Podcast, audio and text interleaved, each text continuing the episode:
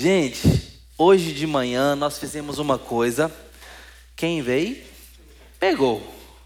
Quem não veio, perdeu, deixou de ganhar. A gente fez um sobrevoo, tá? É, no livro de Jonas, falando um pouquinho sobre as questões introdutórias, quem foi o autor, a circunstância. E agora a gente vai para a primeira palavra dentro do texto mesmo, ok? E eu quero poder caminhar com a gente. Então hoje, excepcionalmente, a palavra vai ser à noite. Amanhã, até terça-feira, pela manhã e de noite, a gente vai ter mais sal da terra para gente. Basicamente vai ser essa estrutura. A gente só fez essa inversão hoje, esse acréscimo nesse primeiro dia, acrescentando mais uma palavra pela manhã, que foi essa introdução. Tá bom? Bom, nós vamos caminhar por quatro movimentos no livro de Jonas. E antes que eu fale sobre quais são eles, para apresentar o nosso programa aqui de palavras, eu quero resumir o livro aqui. Bom, são quatro capítulos. Vem a palavra de Deus, a gente vai ler sobre essa palavra de Deus que chega a Jonas, é, no capítulo 1. E Jonas decide então não atender a palavra de Deus e não obedecê-lo, indo numa direção contrária a um envio que Deus tinha dado. Era para ele ir para cá, ele foi para colar. E então Deus demonstra sua autoridade e soberania de diversas formas para mostrar o seu interesse a Jonas e mostrar um pouco de si próprio para Jonas. Aí tem a tempestade, os ventos, as ondas, os marinheiros ímpios, Jonas jogado no mar, o peixe que engole ele, o peixe que vomita Jonas, antes disso, a oração dentro da barriga do peixe, o peixe que vomita Jonas, a pregação corrida com cinco palavrinhas, Jonas correndo e pregando, a conversão do povo, Jonas lá assentado, olhando o que estava acontecendo, vendo o povo se converter, se arrepender, Jonas emburrado, o sol na cacunda, a planta que vem faz sombra, o verme que come a planta, Jonas irado, pedindo a morte e Deus conversando com Jonas. Termina o livro. Esses são os quatro capítulos, esse é o resumo de Jonas. É isso que estava acontecendo no livro todo. E Deus se mostrando. Mas tem o coração do livro no capítulo 2. E hoje de manhã nós decoramos aqui. Capítulo 2, versículo 9. Vamos lá? Ao Senhor. Jonas. Muito bem. Beleza?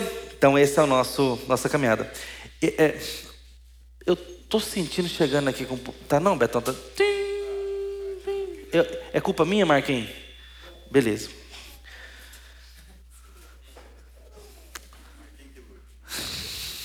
Essa pergunta aí é retórica, aprendi com Deus. Muito bem, obrigado Marquinhos por, pela assistência aí.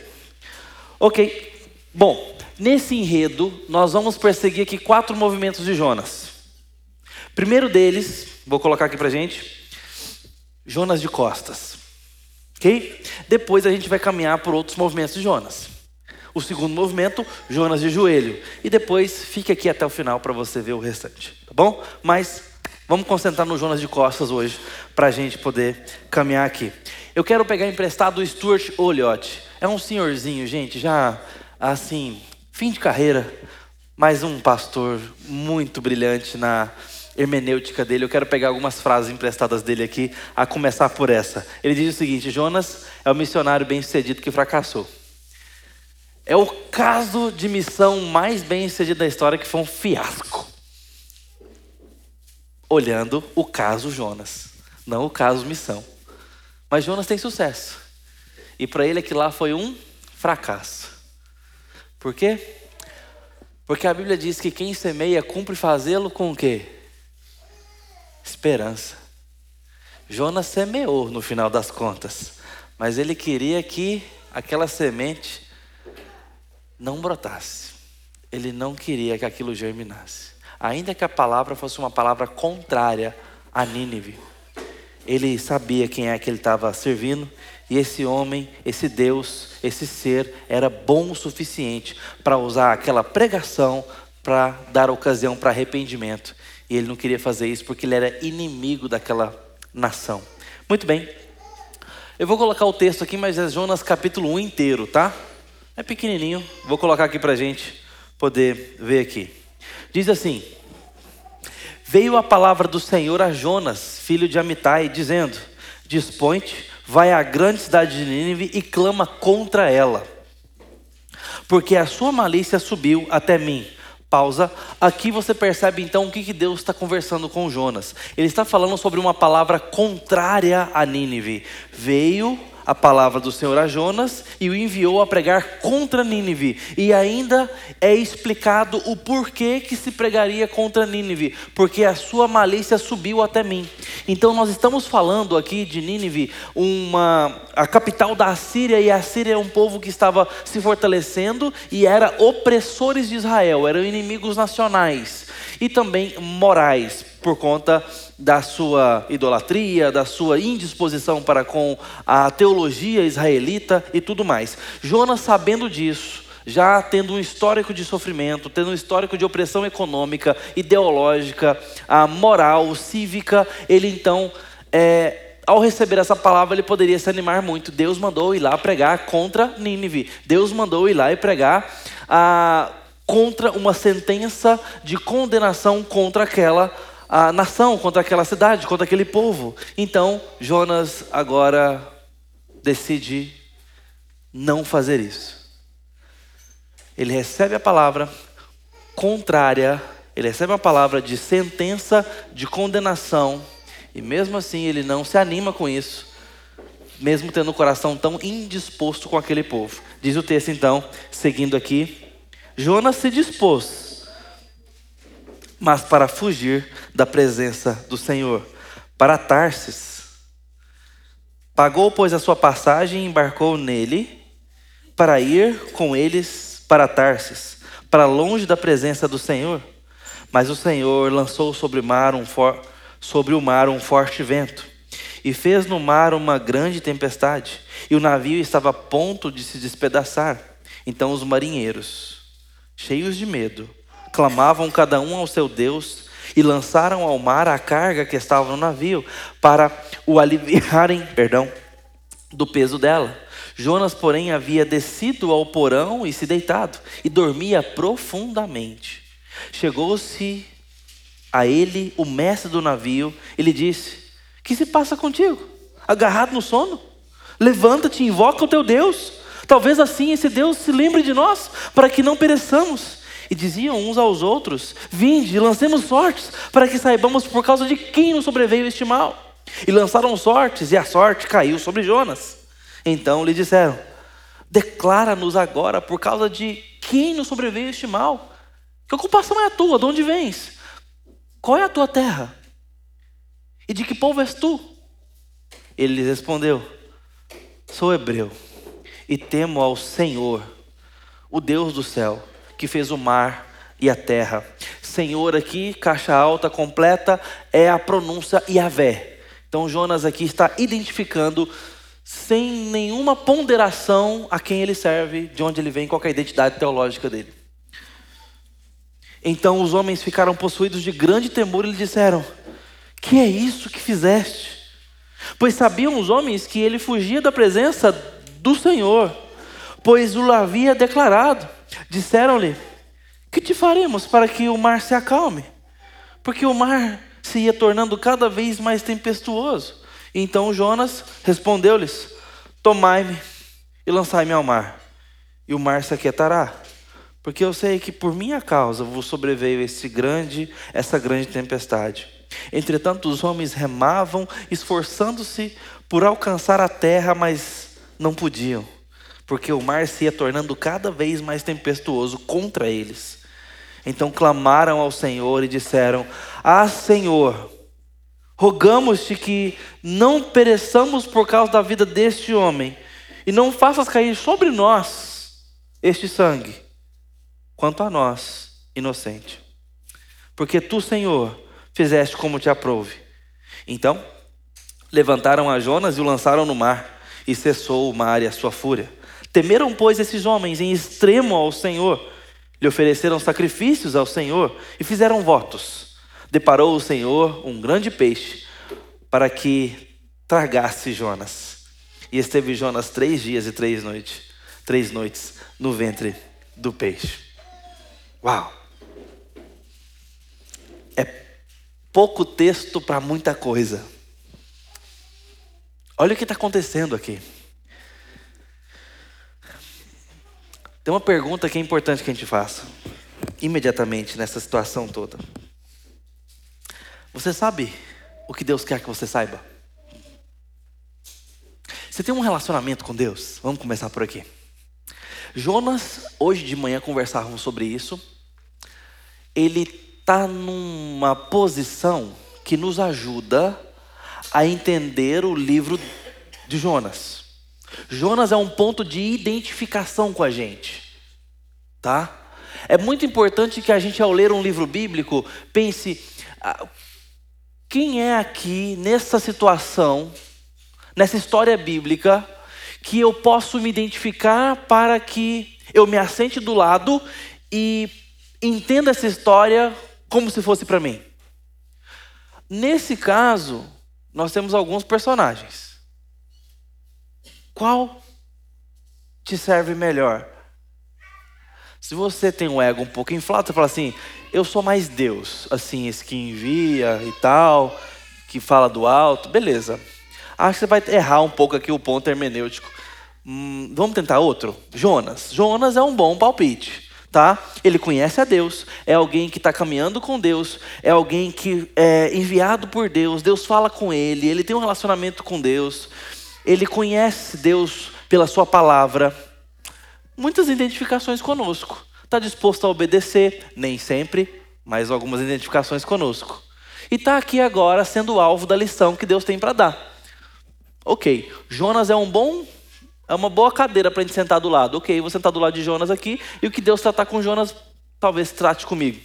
Outra posição, talvez você não tenha um relacionamento com Deus. Talvez você conhece gente que tem. Talvez você está caminhando com gente que lida com Deus. Talvez você tenha espiritualidade. Talvez você tenha religião. Talvez você até saiba quem é o Deus da Bíblia, no sentido de já ouvi falar. Já fiz até algumas orações. Mas não o conhece no sentido de saber que pessoa é essa. De ter ouvido já sua voz de alguma forma. É o caso dos marinheiros. São profissionais, estão trabalhando num dia qualquer e agora receberam um passageiro complicado. E esses homens têm uma performance religiosa e espiritual aqui. Eles oram, eles invocam deuses, divindades, eles estão aqui fazendo o possível e o que não podem para conseguir descobrir alguma coisa. A ideia de um avião que está caindo parece que não tem ateu, já vi falar que não tem ateu lá. É mais ou menos isso. Eles estão aqui fazendo o que der, gente, rezando para quem for que pudesse me escutar. É isso que eles estão fazendo aqui nesse momento. Talvez seja o seu caso. Talvez você conhece quem conhece Deus. Talvez você anda com gente que anda com Deus. Mas você mesmo nunca se abriu para um relacionamento pessoal com Ele. Talvez você mesmo nunca teve uma experiência com Ele, com a Sua palavra. Está sempre no meio do povo dele, no meio das coisas de Deus, andando com gente que anda com Deus. E aí você talvez até acha que é. Talvez você até acha que faz parte. Talvez você até acha que Deus tem a ver com você. Mas pode não ser ainda. Pode que isso ainda não aconteceu. O caso dos marinheiros. Depois de tudo aquilo que aconteceu, esses homens tiveram um impacto espiritual que eles temeram, diz o texto. Eles passaram por um constrangimento de medo, respeito, admiração, deslumbre, deslumbre. Lá em Atos diz uma expressão fantástica, pelo menos na Bíblia Almeida, diz que nos convertidos havia ó. Oh, é exatamente isso. Uma tradução para isso era espanto. Havia espanto. E isso tinha a ver com um temor misturado com admiração. Havia algo naqueles que se maravilhavam com o que estava acontecendo da parte de Deus que fazia cair o queixo. Às vezes eu acho que nos falta cair o queixo. Nos falta, ó, uau. E por que que nos falta? Porque Deus deixou de ser admirável, contemplável? Ou talvez nós não estejamos no olho do furacão, onde Deus está agindo. Talvez estejamos com a cabeça enfiada demais no nosso corre-corre. Construindo aí nossos castelos e nossas, ah, nossos rumos, nossas carreiras. E a volta de Jesus é uma ameaça para isso. A gente está tão ocupado. Você sabe o que, o que Deus quer que você saiba? Só andando com Ele e parando para prestar atenção no que Ele fala, você vai saber. Esses marinheiros aqui é então uma possibilidade para que você se assente no lugar. Mas tem mais um aí. A baleia. Mas aí isso é outra história, deixa para lá. Vamos focar aqui nessas outras possibilidades aqui para a gente pensar. O que, que Deus quer que a gente saiba? Gênesis versículos 1, 2 e 3 nos diz assim. Deixa eu abrir aqui a minha Bíblia. Veio a palavra do Senhor, filho a Jonas, filho de Amitai, e disse: Dispõe-te e vai. Jonas se dispôs, mas para fugir da presença do Senhor. O que a gente está vendo aqui? Movimentos contrários. Nós estamos vendo uma divergência de interesse. Nós estamos vendo aqui diferença, distância, divergência. Deus quer nos mostrar isso aqui. Deus quer que você saiba isso daqui. Deus quer que Jonas saiba isso daqui. Sabe o que ele quer que Jonas saiba? Que ele não é como nós. Que há muito em nós que não combina com Deus. E que isso é um problema. Deus quer nos mostrar que existe diferença entre nós. E que isso precisa mudar. Deixa eu dar um exemplo no Antigo Testamento, no livro de Levíticos. O livro de Levíticos faz parte do Pentateuco, os cinco primeiros livros. É um livro que as pessoas às vezes compreendem muito mal. Para que, esse livro está lá, com tantas regras, tantas leis cerimoniais? Bom, a primeira coisa que você tem que lembrar é que o Pentateuco foi escrito primordialmente para aquele povo que saiu do Egito. E estava agora recebendo de Deus identidade, recebendo de Deus missão, recebendo de Deus responsabilidade. Finalmente Deus começaria um projeto de ter uma nação debaixo da sua bênção e da sua instrução. A Bíblia agora seria lida em casa, ele agora instituiria uma circuncisão familiar, ele daria a sua palavra agora para que o povo lesse através, primeiramente, do decálogo, e essa palavra iria se repetindo através dos discursos de Moisés, e isso iria crescendo cada dia mais. Deus estava preparando para o livro de Deuteronômio, onde isso tudo vai acontecer. Ok? Mas o Levítico está ali no meio com todo esse rigor do sacrifício, como é que tinha que pegar o animal, que tipo de animal, deslocar o pescoço da pomba, cortar o outro animal assim, tinha que ser sem mancha, tinha que ser desse outro jeito, o sangue tinha que ser derramado aqui, tal, tal, tal, tal. Aquele tanto de lei que você fala assim, gente, você não usa isso, para que, que tem esse livro aqui? O que, que eu aprendo com isso? Mas no meio desse livro de cerimônias, de rigor, com relação ao sacrifício para expiação de pecado, ainda que fosse apontando para Cristo futuramente o que Cristo faria. Ainda que fosse incompleto, ainda que fosse apenas didático, ainda que fosse setas sinalizadoras para a obra de Cristo milênios depois. Deus estava mostrando aquilo e o motivo daquele livro, o livro de Levíticos, está na seguinte frase: Sede santos, porque eu sou santo. Deus estava mostrando que Ele preparou um caminho rigoroso, exclusivo e único para a santidade de gente imperfeita, para a santidade de gente que não é santa, para pessoas diferentes dele se parecerem com Ele. E não está no sacrifício de animais isso. Ele estava só nos mostrando placas sinalizadoras para Jesus. Através de Jesus, nós podemos começar a nos parecer com Deus. Nós podemos fazer as pazes com Deus no primeiro momento, passar a ser família dele, andarmos juntos, sermos amigos, sermos parceiros em alguma medida, no sentido de estarmos em acordo, em comunhão, participarmos do mesmo projeto, chamarmos ele para o nosso projeto, mas, sobretudo, perguntar qual é o projeto dele para que nós nos juntemos. Obras como essas que a gente estava ouvindo agora. Deus, onde o Senhor está agindo? É lá que eu quero estar. O que Deus está fazendo no mundo? Eu quero me juntar a Ele. Muita da nossa espiritualidade, muitas vezes, é resumida em a gente ficar chamando Deus para abençoar os nossos projetos. E o ápice nosso é: eu tenho orado mais esse ano. Eu tenho entregado mais para o Senhor os meus planos. E entregar para o Senhor os nossos planos, muitas vezes é o quê? Chamado Ele para me abençoar. Acordar de manhã, a primeira coisa que eu faço é pedir: Senhor, abençoe o meu dia de trabalho, abençoe meus clientes, meus pacientes, abençoe a empresa, abençoe o patrão, me dê um, um aumento de salário, me dê funcionário que sejam bênção e não maldição. Me guarde na ida para o trabalho, me guarde na volta, cuide da minha casa, abençoe o meu projeto. Gente, isso tudo não parece coisa de crente?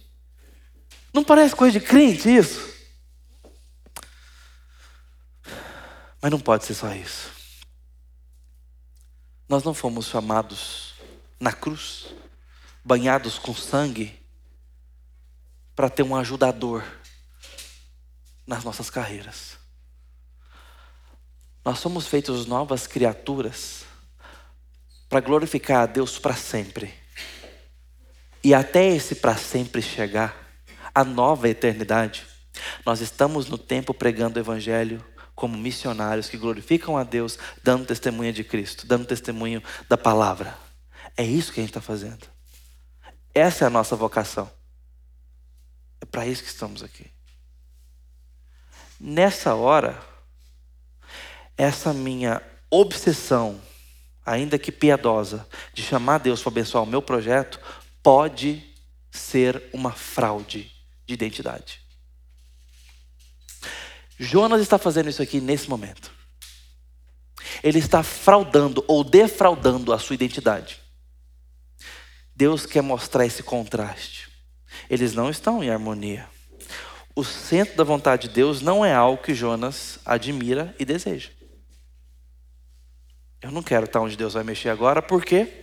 Porque eu não estou em acordo ou de acordo com os interesses de Deus nessa cidade.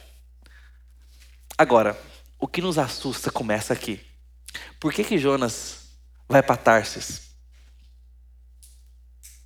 Por que, que ele vai para Tarsis? Opostos com relação a Nínive. Por que, que ele vai para cá e não para cá? Porque ele, ele fala isso futuramente no texto. Ele conhece a Deus e sabe que Deus é bom. E ele sabe que se Deus está enviando um missionário naquele lugar, Deus vai fazer o que Deus sabe fazer. Deus vai fazer o que ele gosta de fazer. Deus não precisa enviar um missionário para condenar. Já estão condenados. Deus envia missionário é para dar salvação. Deus envia missionário é para mostrar do seu amor. Porque Deus continua falando com gente através de gente. Deus continua tocando pessoas através de pessoas tocadas. Deus continua tratando com o mundo através de pessoas no mundo. E Jonas sabe disso. Ele conhece a Deus, a teologia de Jonas é boa. E aqui começa a complicar para o nosso lado. A nossa teologia pode ser a melhor, não basta para segurar o coração que não está contente com seu Deus. Nós podemos ler na palavra e não concordar com a palavra. Nós podemos ouvir a palavra de Deus pregada e falar assim: hum, eu não prefiro assim. Eu prefiro de outro jeito. Já estudou doutrina na igreja? A igreja presbiteriana gosta de ensinar os fundamentos doutrinários. É você começar a mostrar na palavra e a gente vai assim, hum, sei não, hein? Prefiro de outro jeito. Eu estou falando de coisa bíblica, tá? Não estou falando de filosofia, não. Bíblia, Bíblia. Sei lá. As ideias do Paulo. Paulo tem umas ideias malucas aí, né? As ideias do Paulo lá. Pensa nas ideias do Paulo. Você apresenta para a pessoa, a pessoa vai assim: hum, é, nesse ponto aí eu não fecho questão, não. Sim, é normal. A gente muitas vezes se coloca na posição de se eu fosse Deus, eu faria assim. Ou não é? Você nunca teve aquela tentação de pensar assim: ok, eu vou criar um jardim perfeito, mas sem maçã, sem cobra. Nunca passou isso na sua cabeça, não? Você coloca. Eu estou brincando com a maçã, tá, gente? Vamos lá, me ajuda aqui. Você vai criar um mundo perfeito do nada. Aí você vai colocar uma planta para o homem morder e a mulher morder e morrer para sempre e a desgrameira toda acontecer? E uma cobra para tentar eles no meio do jardim perfeito? Essa é a melhor ideia? Você nunca teve a tentação de pensar que você tem uma ideia melhor? Talvez uma ideia que não passasse em Deus tendo que ser humilhado na história e morrer? Nunca imaginou um roteiro diferente? Um sistema de pregação mais eficiente? Um sistema de evangelismo diferente? Você nunca teve desgostoso com o método de Deus salvar? Não parece estranho o jeito que Deus faz algumas coisas? Não parece humano demais algumas coisas? Parece. A grande questão é que se a história é uma tela de pintura, ah, meus irmãos, eu não tenho sensibilidade suficiente para julgar o que está sendo pintado. Os meus pensamentos não são tão altos. Minha perspectiva é muito prejudicada. Eu só sou mais um perdoado no meio dessas tintas todas. Eu não consigo ver a tela toda. Não tem passos para trás suficientes que eu consigo dar para ver o quadro todo. O que, que ele está pintando? Talvez um dia nós vamos conseguir ver isso. Talvez um dia, como o Apocalipse nos fala, nada mais vai ocupar a nossa boca do que glória, glória, glória, glória para sempre ao Cordeiro de Deus. Tem um autor que diz o seguinte: Preparei mil perguntas para fazer para Deus. Você não tem as suas? Ah, o dia que eu encontrar Deus, de cara a cara. O dia que eu encontrar o Adão. O dia que eu encontrar o Moisés. E eu tenho umas perguntas para fazer. Eu tenho a listinha lá que de vez em quando chega lá no gabinete, chega no WhatsApp do pastor. Pastor, tem uma pergunta. Normalmente no churrascão aparecem as melhores. Você acha que é tempo de descansar. Vem a pergunta teológica. E Adão, e o umbigo? O umbigo de Adão? O que, que você acha, pastor? Umbigo, né? Umbigo. É, não é brincadeira não, gente. É daí para cima. Ou para baixo, sei lá. Esses dias vieram me perguntar, e nossa, mas é cada uma que aparece que você fica sem entender de onde sai. Aí você fala assim: o que a Bíblia fala? Não, não fala nada não. Eu falo, e o miserável está querendo saber por quê? A Bíblia foi escrita tintim por tintim para a gente conseguir viver a vida. Já leu tudo tintim por tintim? Não, mas essa parte eu sei que não fala. Então, não é para saber. Não especula. Guarda. Se chegar para Deus, você pergunta lá. Tá? Eu não respondo assim, não, é só a penso. Eu falo que eu vou pesquisar. Tô brincando, não falo nada não, só sorri mesmo. Gente, o, o autor, ele fala assim: preparei mil perguntas para falar para Deus. Aí ele agora diz o seguinte: Mas quando o encontrei, todas elas caíram e perderam a importância. Isso é vislumbre. Isso é ó, diante do nosso Deus. É aquele que tem mil jeitos de fazer a coisa diferente. tem mil propostas para Deus. Mas quando vê Deus trabalhando, diz: É isso. Glória ao Senhor. Jonas não pensa assim. Jonas é alguém que não entende essas coisas, que Deus opera onde você não espera. Jonas não entende isso. Deus não estava agindo na Síria. Deus não estava agindo no Egito, que era uma potência nesse momento. A Síria era o maior império. Esse não era o palco. O Egito não era o palco. Deus resolve agir trazendo vida e salvação na expressiva, agora apóstata e infiel nação de Israel. Num profeta mal resolvido, emburrado, imperfeito, indisposto, mas Deus levanta um profeta. Este talvez seja o caboclo melhor para nos representar diante de Deus na nossa vida. Aqui, olhando para o livro de Jonas e aprendendo com o livro de Jonas. Estamos sendo convidados a entender que Deus quer usar gente imperfeita para falar com gente perdida, para falar com gente morta. Deus quer que nós saibamos que ele é diferente de nós e que isso é um problema. E Jonas está vivendo isso. Deus opera onde a gente menos espera. Há um texto no profeta Zacarias que diz o seguinte: Não despreze os humildes começos. Não despreze os humildes começos. Se nós estivermos no centro da vontade de Deus, isso foi importante para nós, não despreze os humildes começos. Deixa eu falar particularmente da nossa história lá na igreja do Bueno. Nós do conselho temos orado já há algum tempo já. Eu posso dizer que já tem, já tem anos já. Nós estamos orando a Deus pedindo sabedoria, pedindo direção com relação ao nosso espaço físico.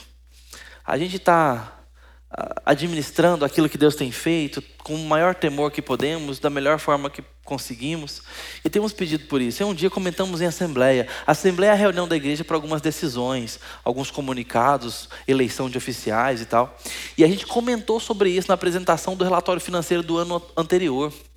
E falamos, gente, a gente está querendo lançar um projeto aí futuramente, a gente vai lançar um dia, estamos orando por isso, para a gente poder é, capitalizar, investir, desafiar a igreja para a gente sonhar em ter o nosso próprio espaço, porque a gente tem um espaço emprestado, a gente tem um espaço é, cedido.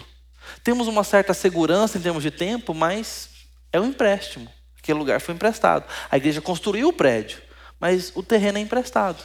Em algum momento a gente tem que sair dali.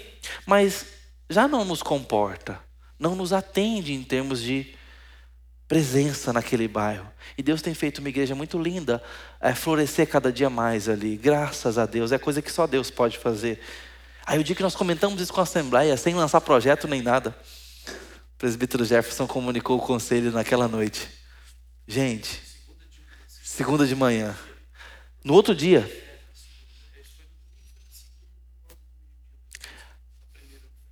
meio-dia, na segunda seguinte, apareceu uma oferta lá de 100 reais, escrito assim: projeto.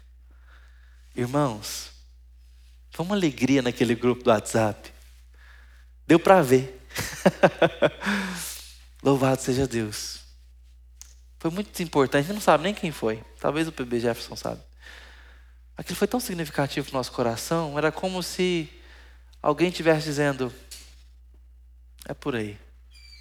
Talvez Deus esteja mexendo nesse rumo. A gente quer saber. Não despreze os humildes começos. Não despreze o ponto de partida onde você está. Deus usa a gente como Jonas. Deus usa a gente quebrada. Deus usa a gente incompleta. Deus usa gente imperfeita. Mas Deus quer tratar você. Deus quer melhorar você. Deus tem uma aula para te dar. Deus tem uma aula para dar para Jonas. Ele está fazendo isso aqui. Então, Deus faz isso. Ele quer que você saiba que você é diferente dele e que isso não está tudo ok. Então, ele opera onde você não espera que ele opere. Deus talvez esteja agindo onde você não imagina que ele está agindo. Eu quero citar o, o Stuart Olliott mais uma vez, quando ele estava falando sobre um grande pregador, o maior pregador batista que o mundo já conheceu e um dos maiores pregadores de todos os tempos. Ele diz o seguinte: Não olhe nos olhos de nenhuma criança e a despreze. Vamos caminhar pelas ruas de um vilarejo completamente esquecido. Os meninos estão brincando e correndo, mas um deles não está. Ele é um pouquinho gordo, ele gosta de livros, ele prefere brincar no escritório do seu, do seu avô e ficar lendo ali. Ele não está interessado em jogar futebol naqueles dias. Qual o nome dele? Spurgeon. Um pregador que o mundo parou para ouvir no seu tempo. Onde é que Deus está agindo? Esse é um recorte histórico, breve, europeu, que nos mostra como que crianças são potencialmente furacões nas mãos do Deus que sopra. O que Deus pode fazer, a gente não sabe onde vai dar e de onde Ele está fazendo uma reviravolta ou algo silencioso, sutil, mas profundamente sólido nos planos dele as pessoas que Deus está alcançando, as pessoas que Ele está impactando. Às vezes é por conta de uma presença, de um sorriso para o seu porteiro, às vezes é um tratamento que, como nós vimos aqui, que transforma a vida de uma pessoa, é uma habilidade de alguém que por um acaso está ali, é um carro doado, como nós vimos, e às vezes uma marmita. Um abraço.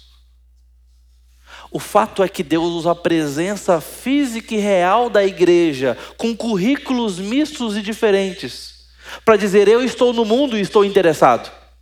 O fato de Deus não escolher outro profeta é a labareda ou a faísca, melhor dizendo, de esperança para que nós nos encorajemos no serviço a Deus completamente disposto e consagrado. Deus não abre mão de usar Jonas Deus não abre mão de usar alguém que não quer pregar e não quer ver o resultado. Isso mostra que Deus está interessado.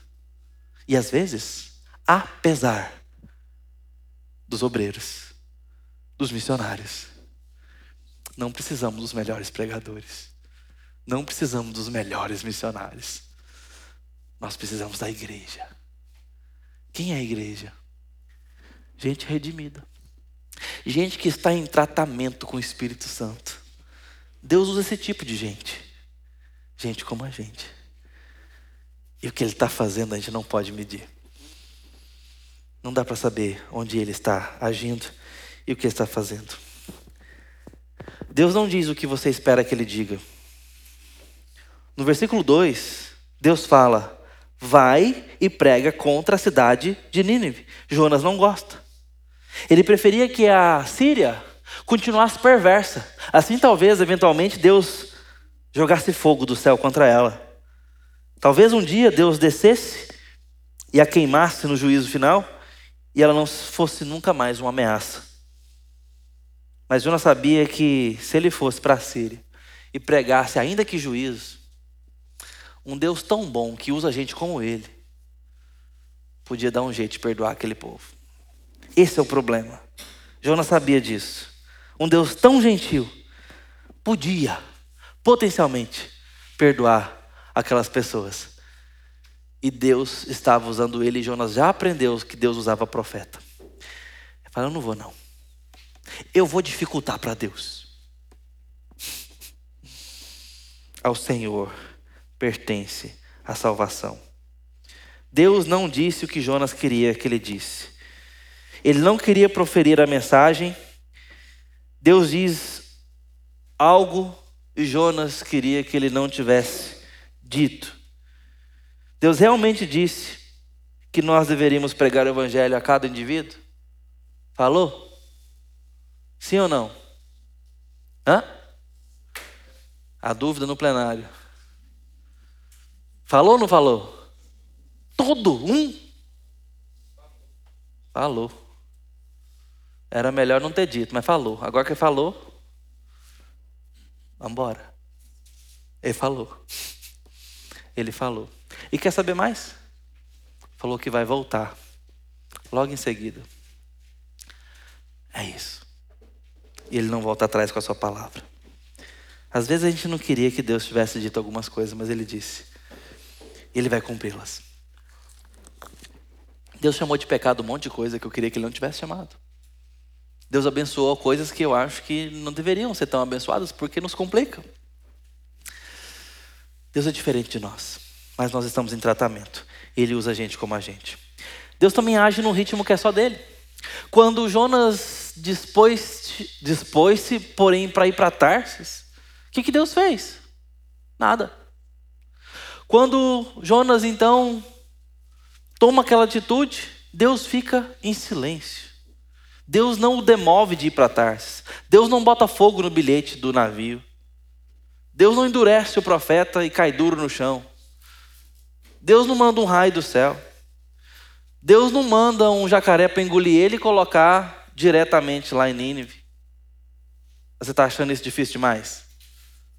Vai me falar agora que é um problema para Deus.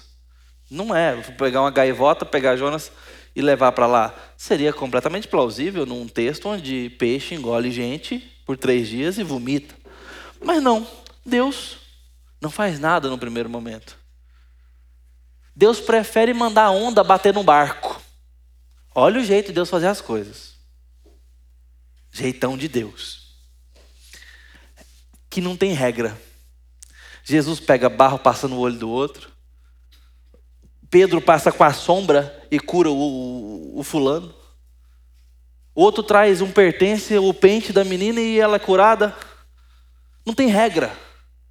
Deus está mexendo no mundo e a diversidade da sua operação é infinita.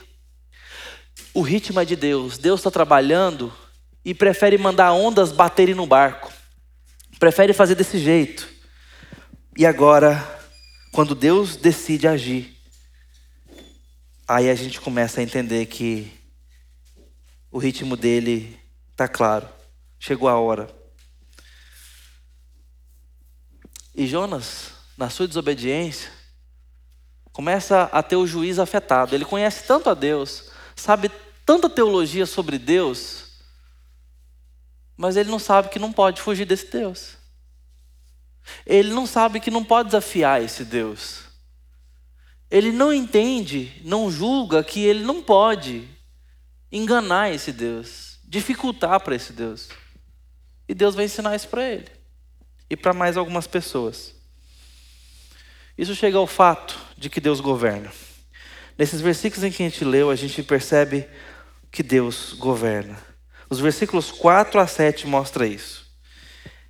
É interessante perceber isso daqui. Essas ondas que Deus manda, o mar revolto, o vento que Deus manda, são completamente singulares. Aqui nós temos marinheiros experientes Marinheiro experiente é o cara que pega mar todo santo dia, com todo tipo de uh, diversidade, de intempérie, de situação. Esses caras estão minimamente acostumados com uma rotina de perigo, de bom tempo, de mau tempo. E esses homens, nós percebemos por essas poucas palavras que eles estão completamente aterrados. Para você começar a aliviar a carga do navio, pegando ali talvez coisas preciosas e valiosas, aliviando o navio que está tudo bem é, pensado para a jornada, é porque eles entendem que eles vão morrer se alguma coisa não acontecer. Esses homens entendem claramente que eles vão morrer. Perceba o que estava acontecendo naquele mar naquela hora.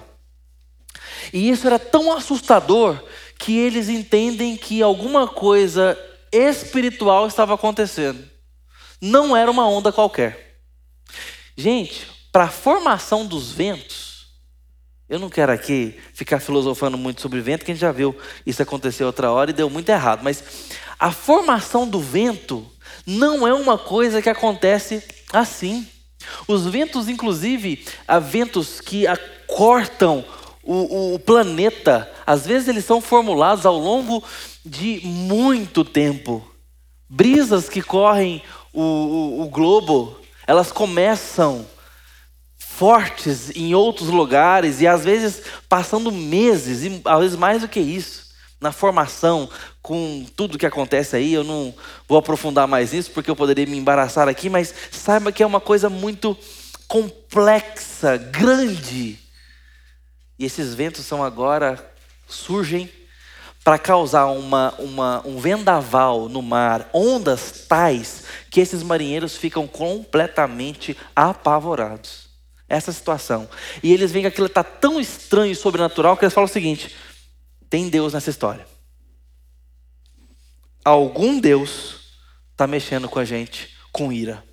Talvez já escutaram algumas coisas, algumas lendas, alguns outros episódios aí teológicos.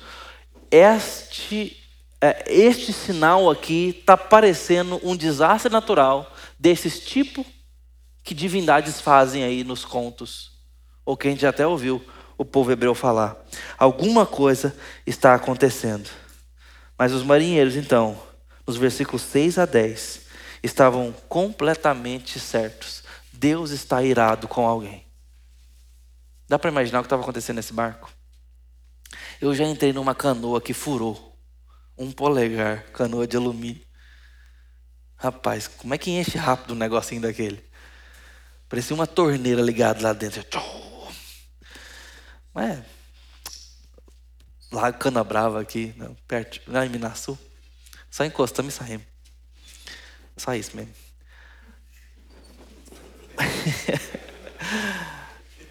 mas deu medo. eu não achei que eu ia morrer, não, mas pelo menos que eu ia molhar. Exatamente. Isso porque era o sogro do meu irmão. E a sogra do meu irmão estava assim: bem, vai para lá, tem toco. Bem, vai para lá, tem toco. Bem, tum, tum, tum, achamos toco que ela estava praguejando a gente. Muito bem. Gente, esses homens estão no meio do mar. E eles entendem que alguma coisa está acontecendo. E eles começam a orar, a rezar. Pessoas não convertidas começam a ter um discernimento espiritual. O que está acontecendo aqui não é normal. Deus está governando através da natureza, mandando Jonas, a onda batendo, tá? Tô te chamando. Jonas, acho que você não entendeu. É para ir para Nínive.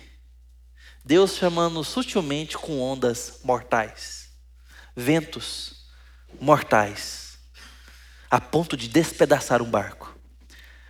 Deus governa sobre a realidade do endurecimento espiritual. Sabe por quê? Cadê o bendito do Jonas nessa hora? Dormindo no porão do navio. Inacreditável. Inacreditável. O que está separando Jonas de ir morar com o papai do céu é só um pedacinho de madeira. Que se quebrar, acabou é um pedacinho de madeira. O chefe então do navio vai acordar ele assim: Você viu essa postura do homem aqui? Que passa com o senhor? Dormindo? Inacreditável. O chefe do navio vai lá, o capitão vai lá conversar com ele. Eles não estão acreditando no que estão vendo. Aqueles homens perceberam que Deus estava por trás daquilo. E Jonas estava tão endurecido que ele não percebe que Deus está chamando o nome dele com aquelas ondas. O quão claro Deus precisa ser com você quando você não está disposto a obedecer a Deus? O quão ignorante você consegue ser cego, surdo, lento de perceber quando você não está disposto a obedecer? Quantos sinais você precisa? Você precisa que Deus amasse seu carro? Faça virar uma lata de sardinha? Você precisa que Deus coloque suas paredes da sua casa para tremer, para desabar? Ou com você não pode acontecer nada disso, com Jonas pode? O que você precisa? Que Deus chacoalhe na sua história para você entender que Ele está querendo falar com você. Que Ele está te enviando. Que é com você e não é com outro. que você não pode atrasar a obra de Deus, que você não pode fugir dos planos de Deus. O que, que precisa? O quão claro Deus precisa ser? O quão violento a, a disposição de Deus precisa ser? O quão assustadora ela precisa ser para você? Deixa eu dizer uma coisa. Às vezes, nem isso basta. Jonas está dormindo. Você pode estar confortável agora, a despeito dos sinais. Eu posso. Se Jonas é o nosso representante legal da cadeira, alguma coisa aqui não está boa para o nosso lado. Nós podemos estar dormindo enquanto Deus está nos mostrando coisas e sinais assustadores. Deus governa mesmo usando conversas humanas. A onda não foi suficiente. O vento não foi suficiente. Que, que Deus fez então? Mandou um homem conversar com Jonas. Mandou o chefe do navio, que chega até ali no versículo 6 e diz: O que se passa contigo? Agarrado do sono? É como se ele estivesse dizendo: Tá bom aí? Aqui não tá não. Nós vamos morrer. Levanta-te e invoca o teu Deus.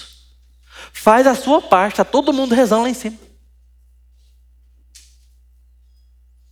Talvez assim, esse Deus se lembre de nós, para que a gente não morra. O chefe do navio está dizendo, Jonas, são nossos últimos instantes. Tá valendo tudo.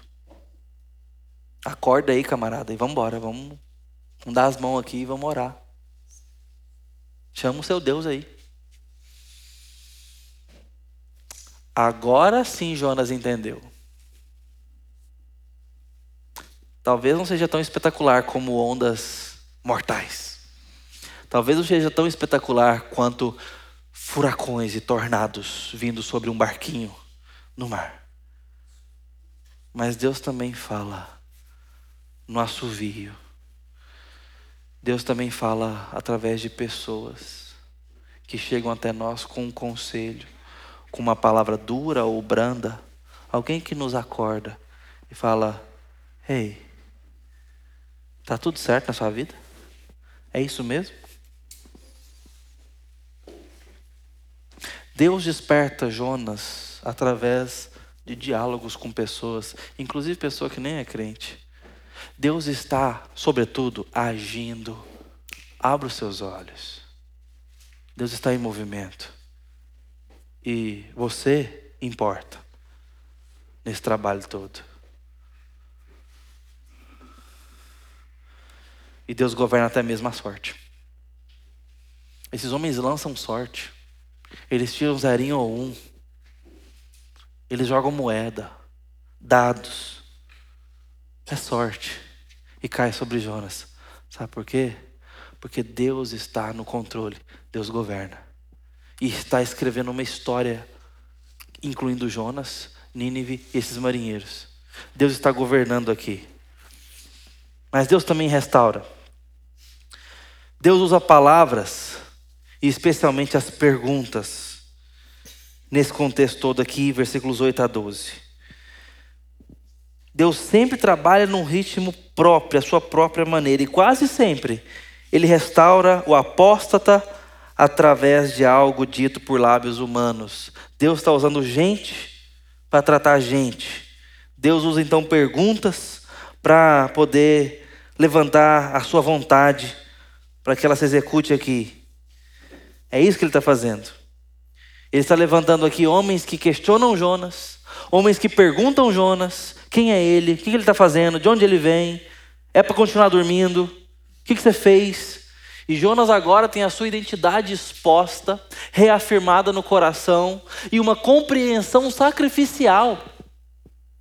Deus usa aqueles homens através de suas perguntas para que Jonas se leia e fala: Olha, eu sou servo de Deus, eu sou profeta, eu vim do povo de Deus, eu conheço o único Deus vivo, é por minha causa que isso aqui está acontecendo. Agora, uma leitura teológica, agora usando a sua teologia na prática, agora caindo na real, agora a ficha entrando e ele dizendo: Tem um jeito, me joga no mar que acabou, porque esse problema aqui é comigo. Jonas então se solidariza com aqueles homens, Jonas entende que eles estão ali quase a ponto de morrer e sabe que eles vão morrer por causa da sua desobediência. Ó, oh, me mata que acabou o esquema aqui, eu sei disso.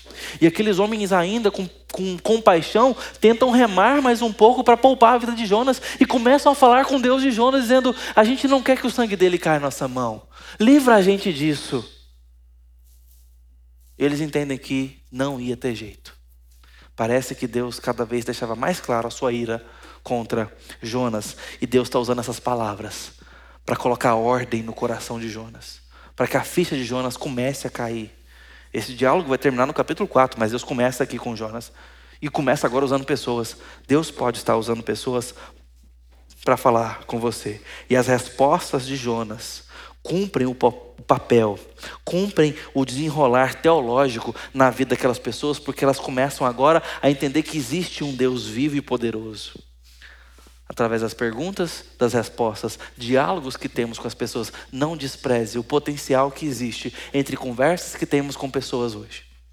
Sempre foi assim nossa possibilidade de impactar pessoas, de sermos impactados, tratados por Deus no nosso hábito de conversar. Mas eu sei, estamos na era de 1.5, 2.0 do áudio do irmão.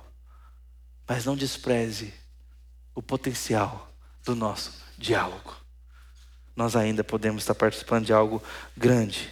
Por fim, Deus salva. Deus mostra aos marinheiros que suas vidas só podem ser salvas pelo sacrifício de outra vida. E Deus então ensina obediência.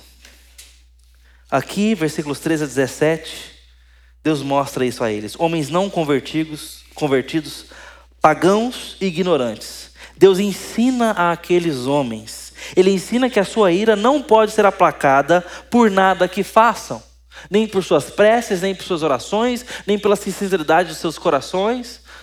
Nada que eles façam vai surtir efeito. Então os marinheiros tentam fazer o possível.